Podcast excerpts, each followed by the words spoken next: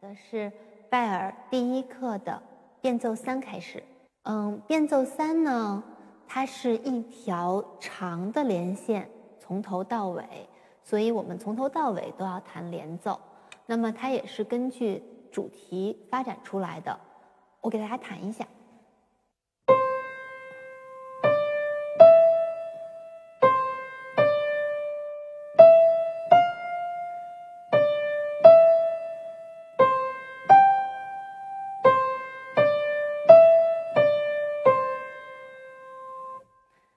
一个长句子，并且这一条变奏变成了四三拍子。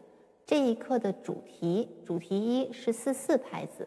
首先，它在拍子上有了一个变化，然后另外它也加进来了很多的辅助音。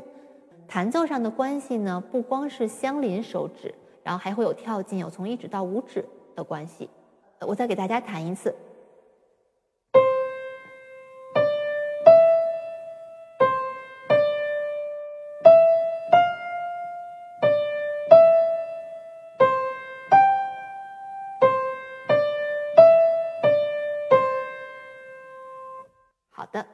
接下来我请我的学生和我一起给大家弹一下三手连弹的效果。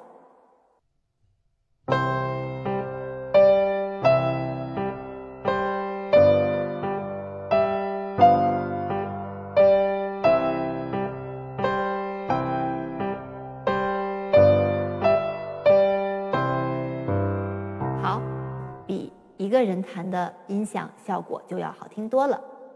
接下来我们看变奏四，变奏四呢还是回到了四四拍，它就跟变奏三形成了一个对比，它不再是长句子，前面四小节是一小句，后面四小节是第二小句，节奏型其实是很相像的这两个小句子，但是大家注意它的小连线是有差别的。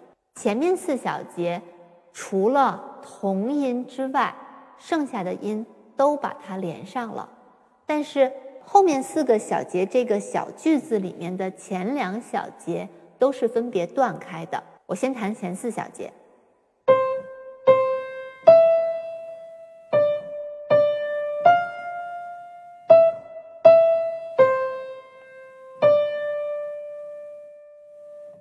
除了同音之外，剩下的音都弹了连奏。我们再看后四小节，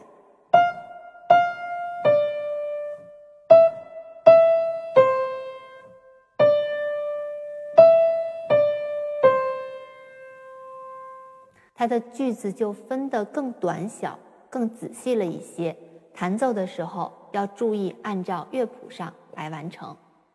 好的，那么下面我也请我的学生和我一起。给大家谈一下两个人合作的三手连弹。